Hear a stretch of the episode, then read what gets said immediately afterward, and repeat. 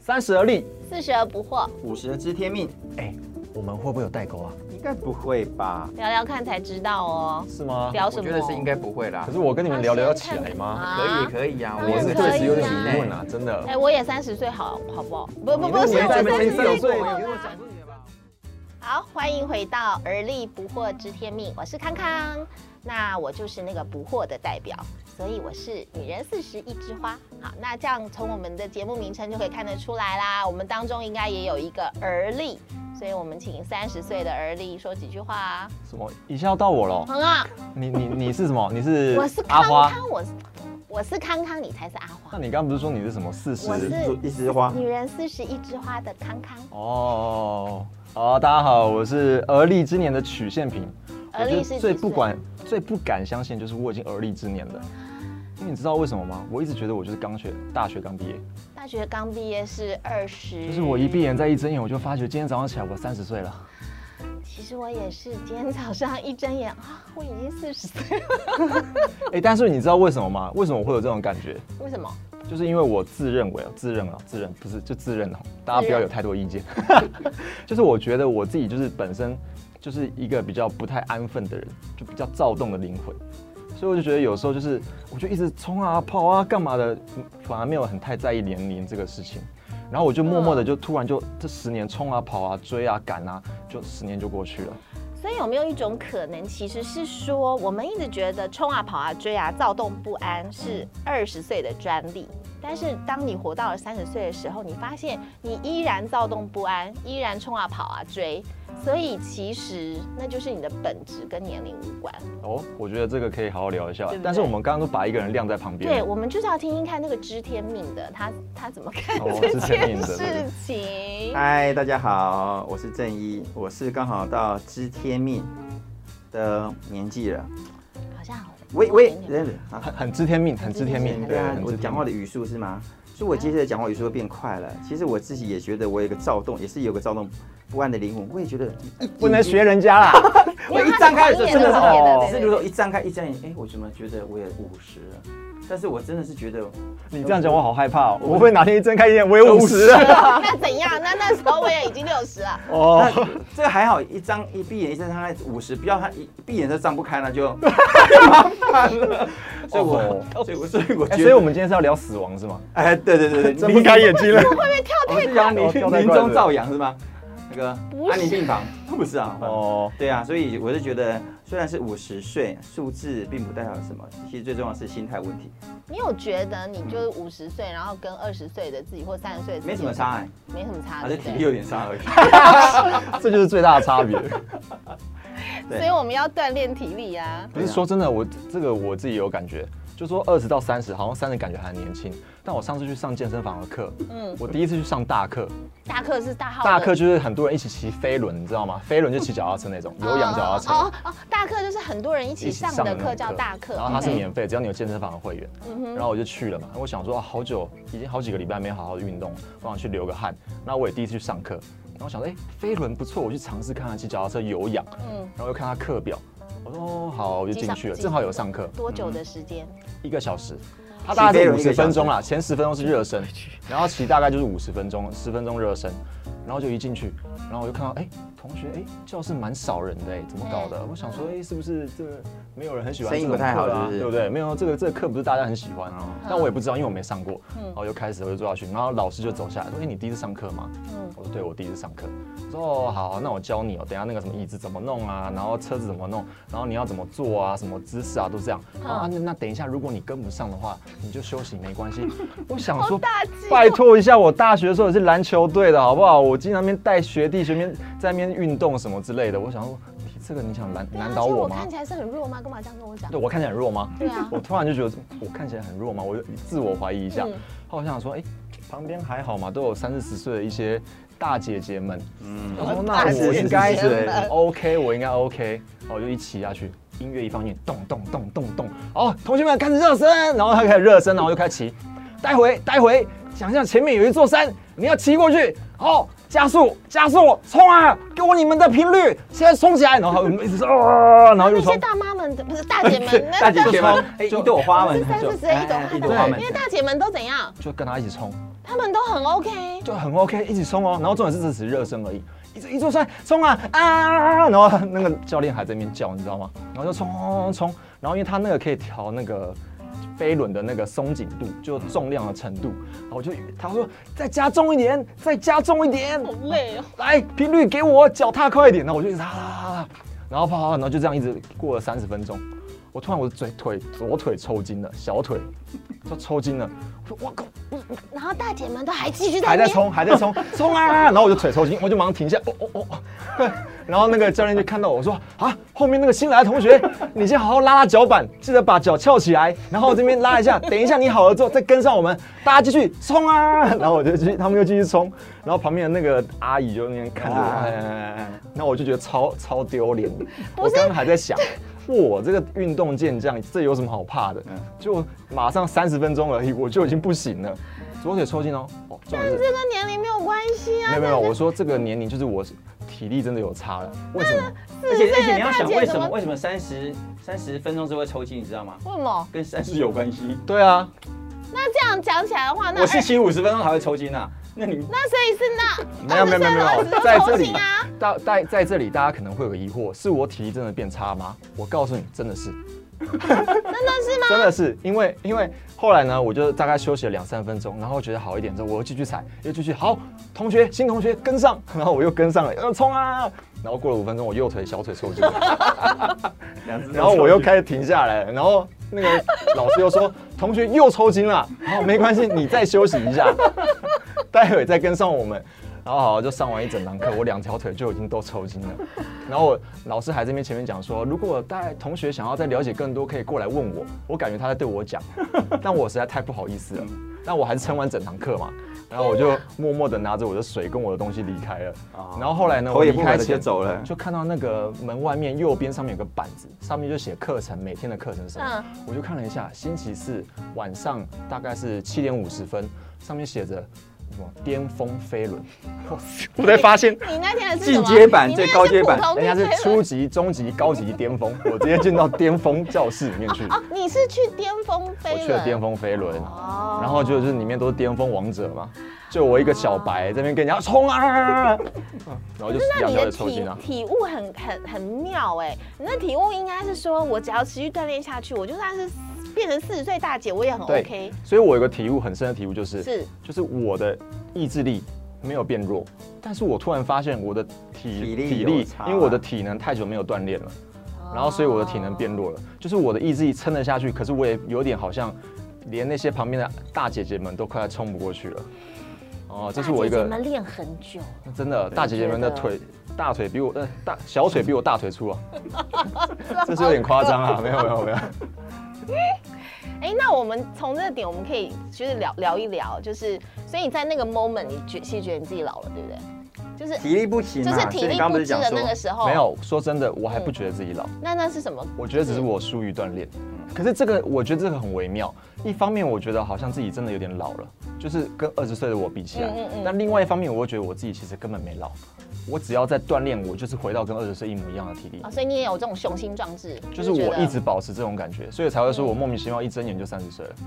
嗯，那那那我我也讲一讲，我什么时候觉得哇塞，我真的是有年纪了，就是今年，就是今年有有一天睡觉起来以后我就老花了，啊？对这么突然吗？真的，前一天晚上我看着手机上的字在写赖，我都觉得非常的清晰。然后呢，隔一天我在电脑前的时候，我就想说，哎呀，这什么？为什么看不清楚？这样，然后我把你知道吗这有几种可能，你是变成蜘蛛人了。不是蜘蛛人也啦，是拿突然就会发觉他眼睛变红，戴眼镜变得不行了。没有没有，我我我第一天我想说啊，一定是我最近太累啦，然后什么叶黄素没有吃啊，还是什么呃最近案子赶太多啊，然后所以才看不清楚这样。结果呢，连续一个礼拜以后，我就默默的想说，我该不会是老花了？嗯然后我就问了一下我哥，我哥大我一一岁半嘛，然后说哥你是什么时候老花的？说就去年啊，我说去年，去年就是我现在这个年纪吗？四十三。哦哦，对，然后，然后，然后他就说你就是老花了，我真的整个晴天霹雳哎，就是，但是就是没有办法，他就是出现了这样子，几四十几，四十三，我要算一下。哎，我觉得，我觉得你讲四十三，我也很有感觉。你也是四我也是十三老花瞬间？在四十三岁发现我老花不是吧？是四十三就是躲不过去了吗？对对对对对，好至少我像是这们两个啦。样，我问了好几个人，百分之六十六嘛从我岁这边已经数超过哎我以为我还有十三年。对呀、我也我我也我也记得，我是比较特别，我我是在上厕所的时候，然后嘞因为，对上厕所不准哦。我我们在 我们上厕所前面不是通常都会贴一个笑话吗？哦，没有没有没有，有一个男生笑话男生男生的那个上厕所的地方就是一个笑话，嗯然后就想讲，我有有一天我就在尿尿尿尿，我想说，哎看看看看前面的笑话天，我怎么看不清楚？啊你要往后后退了十公分，清楚了；再往前十公分，模糊了。天哪！那时候就瞬间意识到我老花了。对，然后这个就是你知道，就是你的生理的改变，迫使你突然去接受到年龄的差距这件事情，嗯。对不对？你的身体的整个的状况会告诉你很多的事情，是除了意志力跟你自己的认知之外，很多的，哎，你的身体会告诉你真实的反应是如此。没错对，而且我觉得完全认同，就是我心智上或者是说心态上，我都觉得哦，我没有老啊，或者是或者说，我觉得不应该是说，我跟以前其实我的心情还是差不多啊。然后呃，穿衣服的时候，我也什么样形态的衣服都可以穿呐、然后最开心的就是走在路上，然后别人说，哎呦，这是姐弟哦，虽然都会觉得说。我会听你哦，还吹口哨，对，就是就是，即便是这样，但你的身体还是会很诚实的让你知道，就是其实你的你的呃年龄不断在前进中，嗯，不论你的心态是如何，这样子。你这让我想到我以前在念书的时候，二十岁，因为我们是念设计相关的科系嘛，所以呢那时候我们差不多二十岁左右。那因为我们念设计，我们在做动画啊，干嘛常常的，我都我们都做到三更半夜，而且甚至熬夜，嗯然后隔天继续要上课。我记得有一次我打电话，十二点多，我打电话去给我们学长，我说：“哎，学长学长，请问一下那个动画那怎么设定啊？”他说：“哎，拜托一下我们的学长，我们直属的学长，他说拜托，现在已经十二点了，我明天要上班，我要睡觉。说拜托，十二点不是开正精神正好而已吗？”然后我就说：“哦，对，所以我就觉得那时候，嗯、二十岁左右的时候，对我来讲，二十几岁熬夜跟不睡觉对我来说没问题。但是我后来发现，真的超过四十岁之后，我就对我十年前，我在我在回想我十年前，只要我熬一个夜到两三天，哦，我还记得有一次，呃，我们家孩子刚出生的时候，我那时候是三十啊，他我带他去看那个跨年的烟火，然后呢，完了之后，在一零一结束完，我要回到家，我就头上扛一个，手抱一个，一路回到家，四点多之后，然后呢，看完烟火，我们就很开心回到家。之后我发现我那天三四点睡，隔天我真的没办法，而且而且我发现，只要超过四十岁之后呢，熬夜你要补好多天才补得回来。没错，所以我现在能只能告诉我自己，一定要在十二点之前睡觉。所以我现在才能体会到，说我那时候我学长说，拜托十二点了，你还那么晚的打电话过来。所以我觉得真的你的身体会告诉你现实的状况是怎么样。那么残忍啊！什么时候才可以发发明一个，就是我把我的脑脑子里面的记忆上传到云端，然后再创一个新的身体出来，然后再把它 下载下再来。当漏进去对，啊，你要穿越到一个婴孩的身上。对啊，要不然我就觉得我到时 我还有十三年，我就要老花了。我想想我整个，那你这样知道他在他不扎一次半就到了，对不对？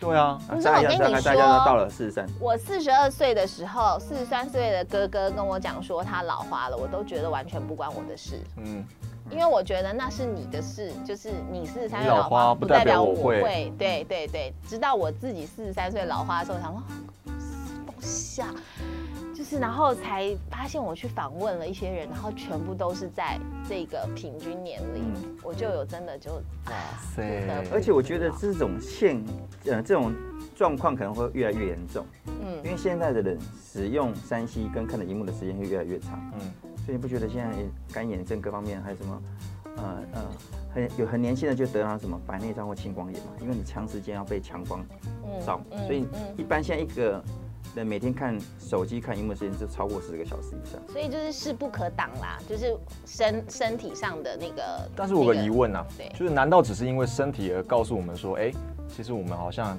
在渐逐渐的变老？但是我觉得就就有一个疑问，叫什么叫做变老，对不对？那变老是相对而言的嘛？那对，是个数字的改变、啊。对数字的改变吗？还是说对每个人的定义是不一样的？就就是这个，就是讲到说，其实心态，嗯嗯，对不对？我们刚刚会说，我们身体会直接告诉我们，我们的年龄在改变吗。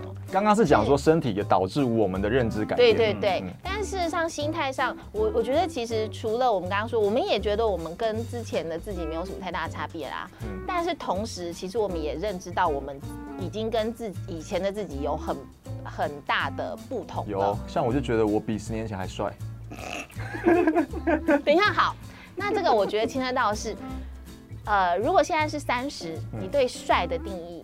跟二十的时候的你觉得帅的定义，你觉得有没有什么如果？我这个我先插个话，你知道世界上最严重的病是什么病吗？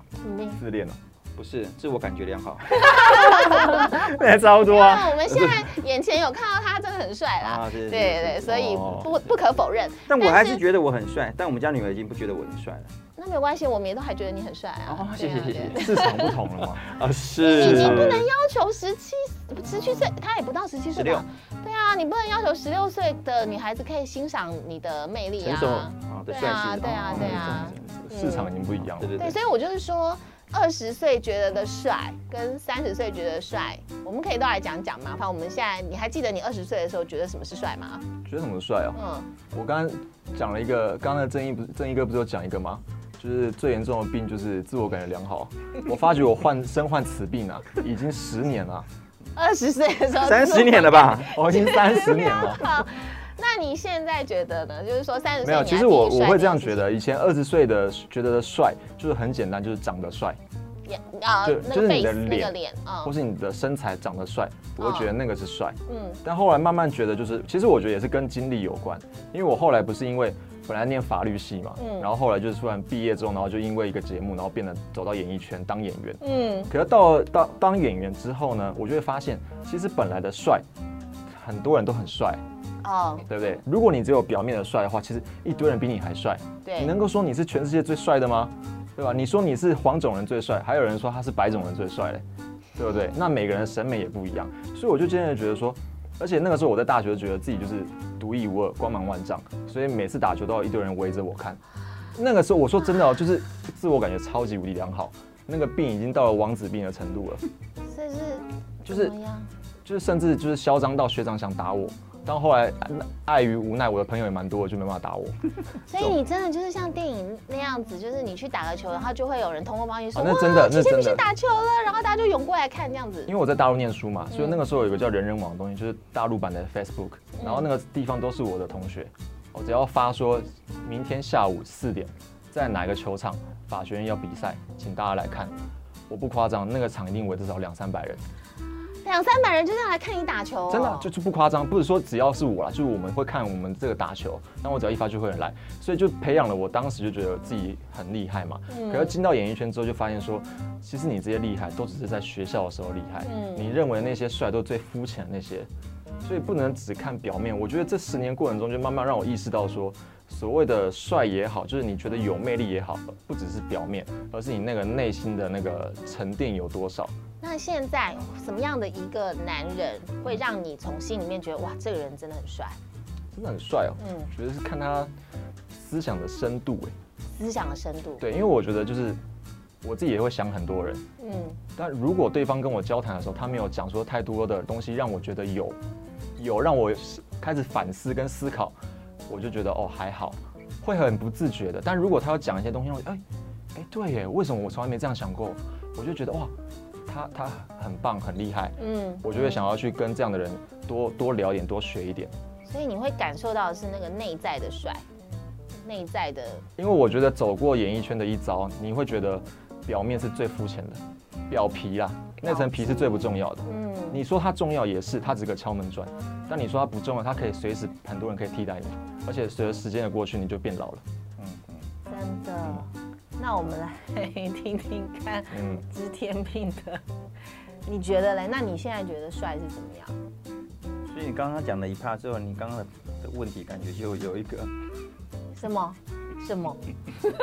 没有，我们就来听听看嘛，因为你们都男生呐、嗯所以嗯我我最后再来讲女性的观点好了，就是帅。你你觉得就是到你这个时间点，然后你来看帅这件事情，你会觉得怎么样？刚刚谢明讲那个，其实我也经过，这样也走了，从二十岁到三十岁到四十岁到五十岁，我也走过。我我还记得，哎、我在多年前的那个时刻，对嗯我也是自我感觉超级良好的。我还记得，我还记得我以前在念书的高中的时候念书，其实我们学校是这样讲，我想有点不好意思，但是学校四大帅哥，我就是其中一个这样。哦，你们那个就 F 四，哎，对对对对对，在三十年前啊，等一下，F 四跟四大天王就马上出现那个时代 落我差。操！对对，我们四大天王，他们那时候 F 四嘛，对对。那时候我记得，我也是记得我到学校的时候啊，我每次去的时候，就是很多女生会看着我。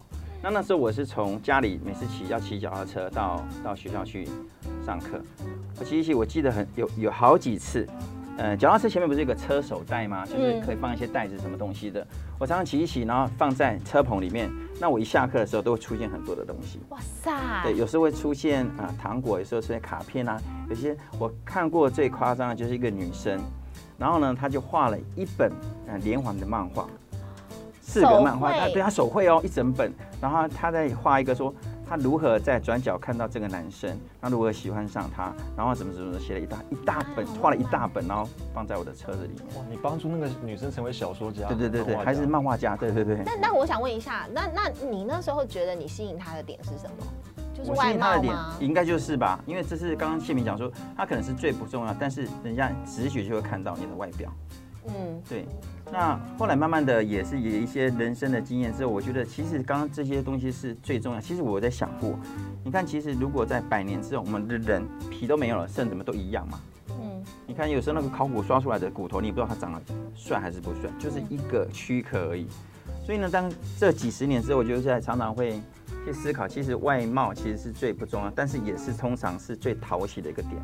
我说实在的，有有时候像我们在谈一些事情，好像人家对你的外呃外表吸引的时候，然后你又有一个很真诚的呃态度，或者是你有内涵的时候，其实人家会深深的被你的吸引。所以我觉得真正的帅是除了我们的外在，因为真的从二十岁那么帅，然后再慢慢的不帅，然后但是慢慢的有一点，我就觉得我这边多一些皱纹，有时候常常觉得怎么会皱纹又跑出来了，其实挺麻烦的。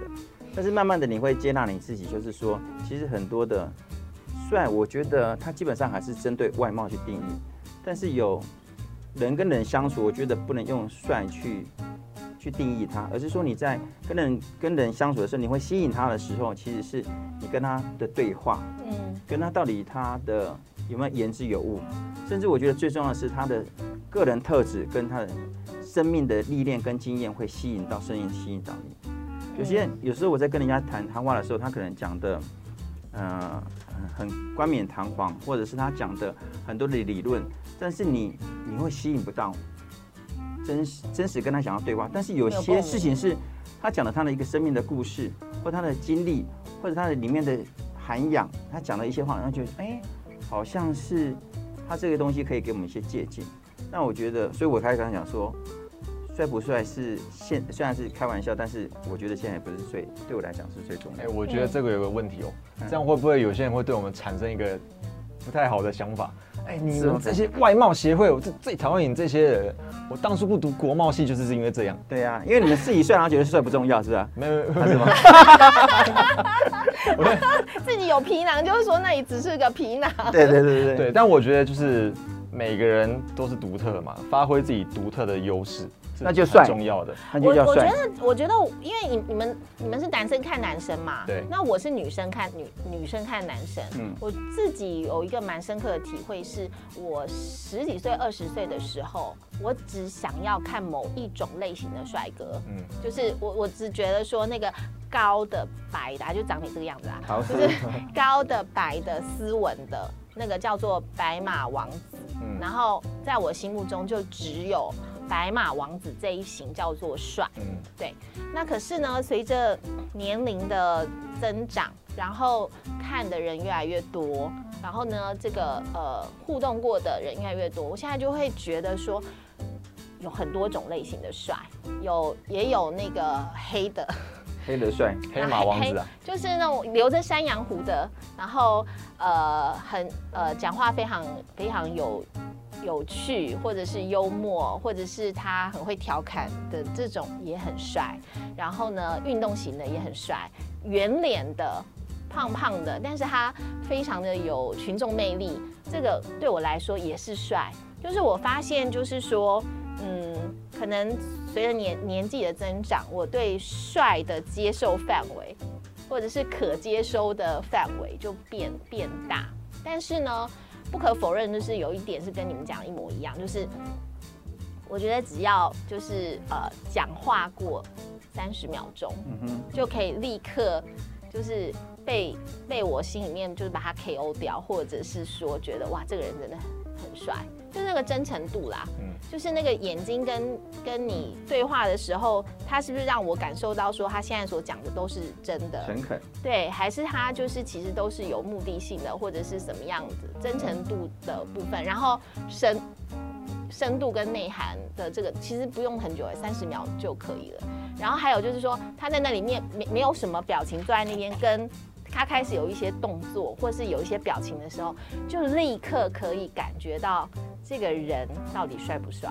哦，所以你意思是说，一讲话就知道有没有了，是不是？也不一定要讲话，嗯有时候他就坐在那边一只一一条狗，一一只狗，现在骂人是不是不是不是，一条狗，一 你是只说那男生是一条狗是是？一只狗从他前面走过去，他跟他他的，反应，哦或者是旁边一个小孩，呃，冰淇淋掉到地上，他的反应，那一个那一个 moment 就会让我觉得他到底帅不帅。因为像我现在看我们家先生，我常常觉得他很帅的那个时刻，是他走过我们家猫的时候，他会停下来逗弄那个猫，嗯那只猫。然后我就觉得，当我看到他跟那个猫的互动的时候，我就觉得哇塞，这这这个男男男帅人爆了，真的好帅啊！我就觉得哇，他怎么有这么呃呃这个是什么呃纯纯纯真的一个内心子灵魂对对对对，嗯他觉得他的灵魂好干净。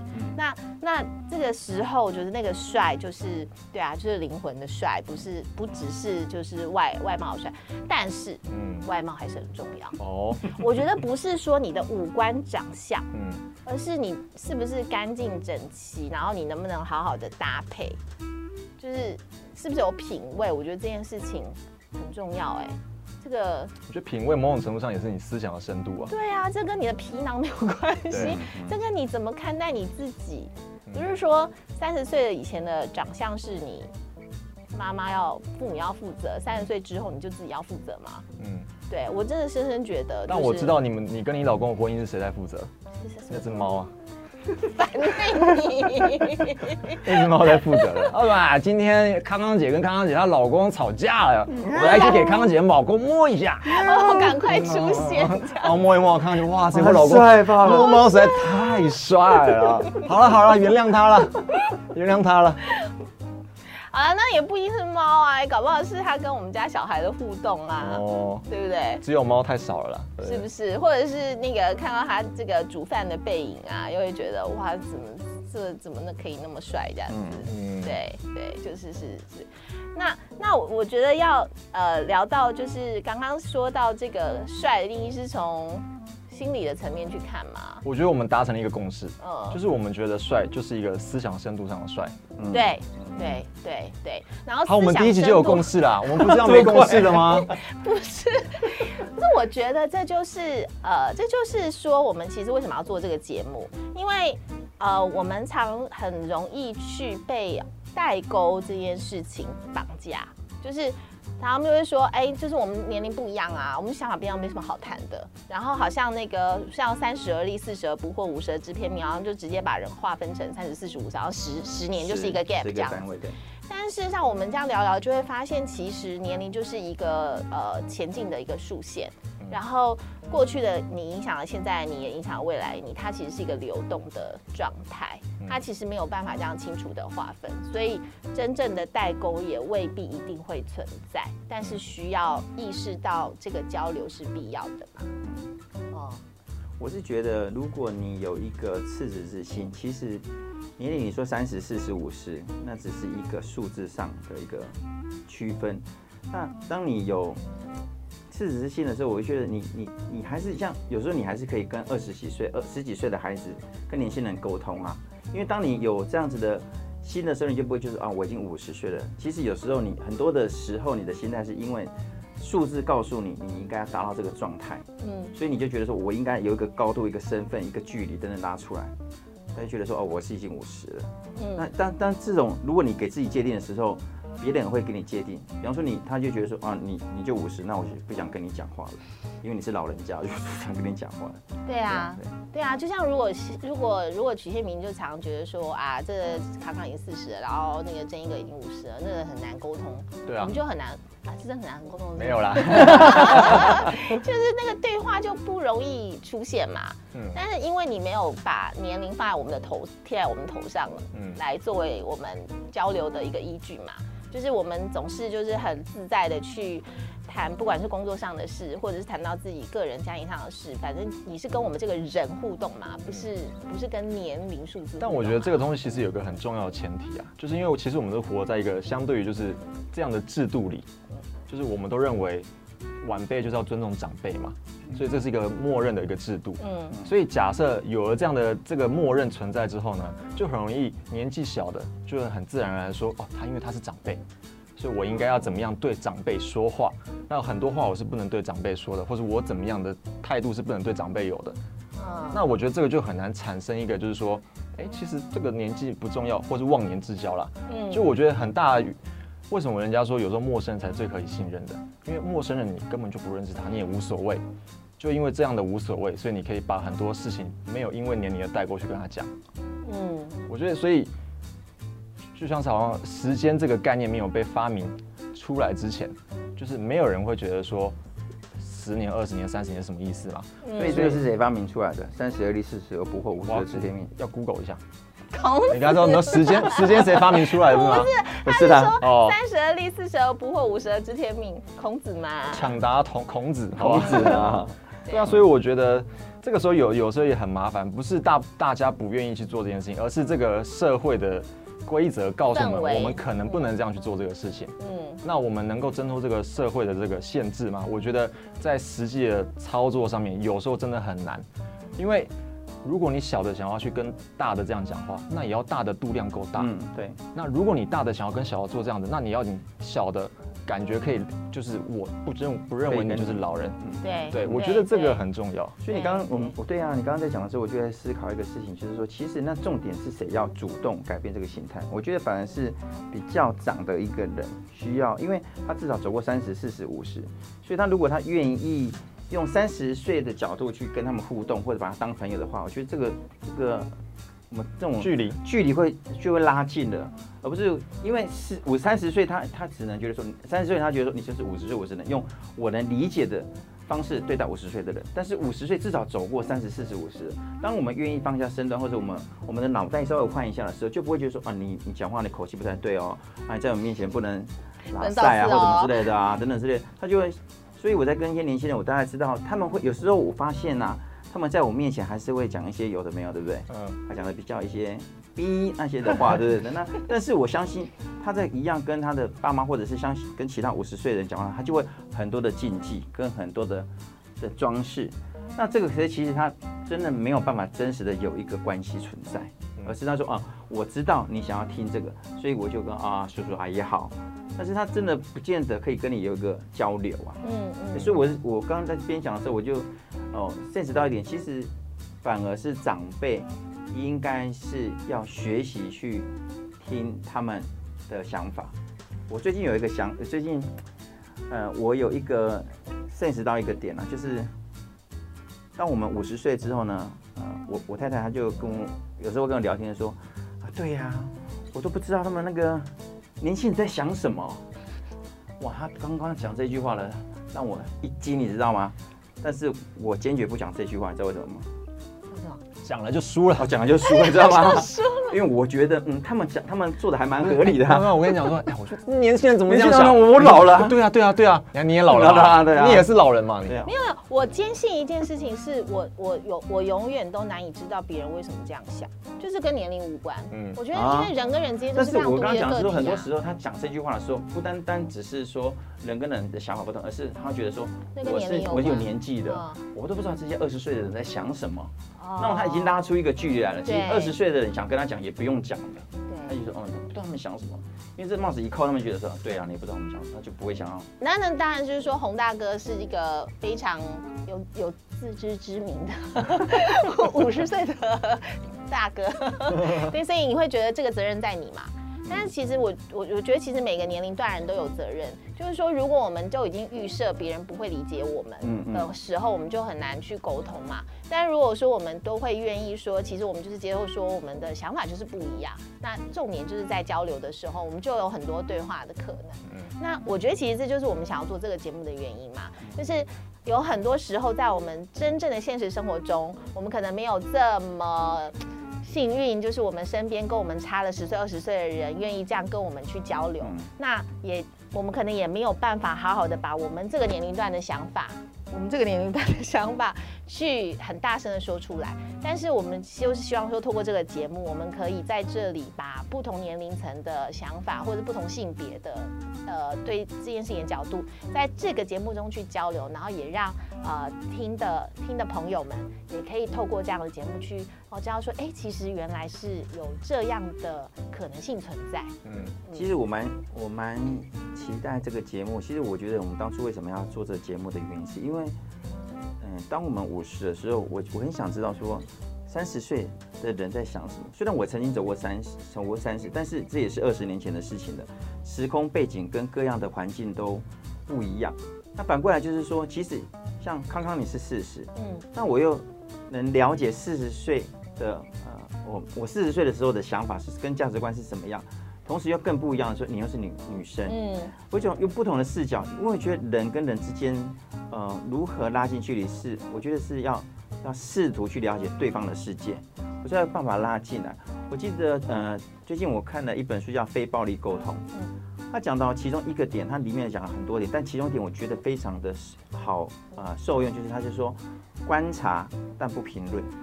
很多时候我们观察三十岁，我们就评论他；那三十岁观察四十岁就评论他，四十岁观察五十岁就会评论他。当我们观察又评论的时候，就会产生一种某种程度的关系的对立，或者不信任，或者是不透明。所以我觉得这一点我觉得非常的好，就是非暴力沟通讲到第一点就是观察但不评论。那其实这个过程当中像，像甘地啊，他们也是用很多非暴力的沟通在做很多事情。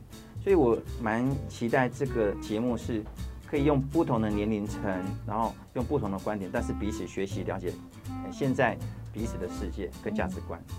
嗯，我觉得最重要的就是我们应该扪心自问自己到底想要做什么了。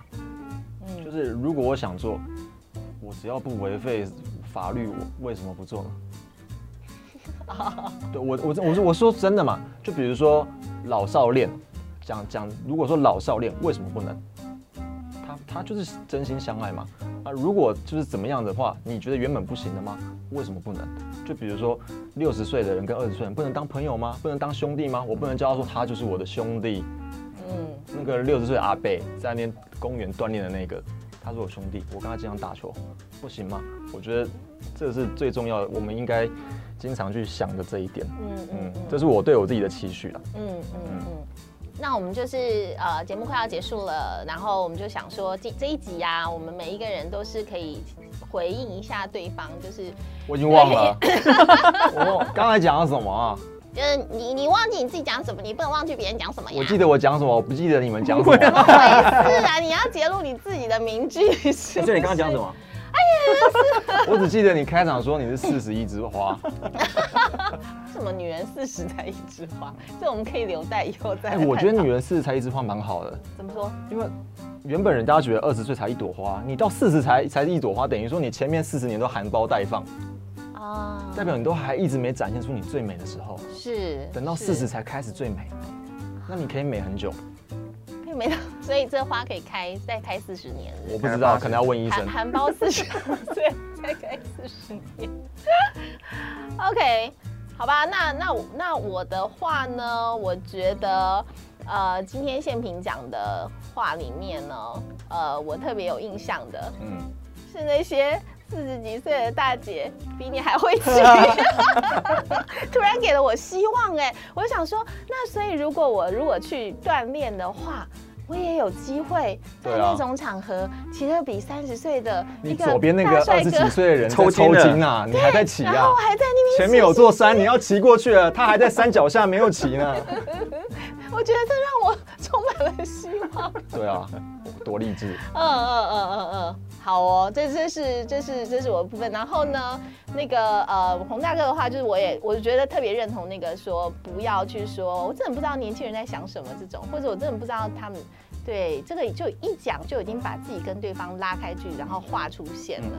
就是嗯，我们可以不要去刻意去做这个划分的动作。嗯，对。那康康的今天分享的部分，我觉得一个地方还蛮，我刚刚也想了一下，其实你刚刚讲说你们家猫咪经过的时候，你看你的老公帅透了那种感觉，我觉得哎，其实我觉得我们进入到婚姻之后，要去学习欣赏啊对方跟你的配偶是很不容易的，嗯，对，我们可以很容易欣赏别人，但有时候，尤其我们最亲的家人，我们不容易去标标明他的优点，跟他觉得哎。我们当初为什么如此爱他那个点？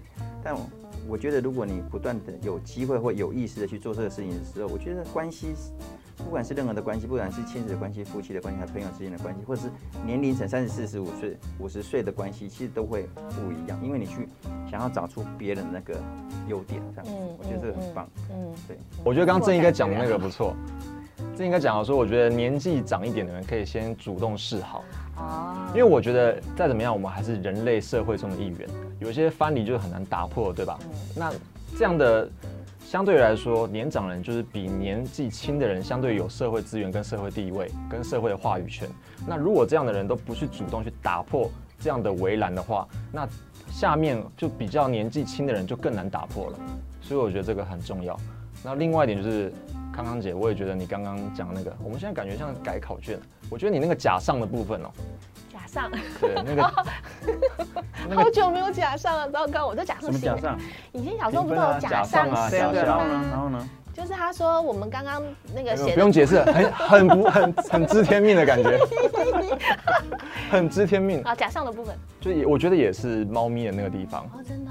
因为就像是虽然我没有进入过婚姻，但就是以前演戏的时候。嗯。就是你可能突然就要跟一个人产生感情，可是你就对他就是看哪里都不顺眼，可是你就要找到他那微小的闪光点去喜欢他。嗯，对，所以我觉得可能夫妻长久相处以来，什么都知己知彼了，会有一个就是一个松掉橡皮筋松掉的感觉，所以你要去找到那个哎，你觉得那个甜蜜的点，我觉得那个蛮好的，就像是你对不同的年龄层，你都可以找到他那一点你欣赏的地方。我相信就是听完这一集啊，就会有很多男生以后有猫狗经过都会对他蹲下来，蹲下来摸摸它。我看以后还敢谁还敢虐狗虐猫，对不对？哦，原来这个动作这么帅的。好，好，那我们这一集哎哎不是不是是怎么样？最后最后怎么样啊？万一这个节目红了，就是什么？刚刚姐走在路上，每个人都抱一只猫跟狗在你面前摸，刚刚姐。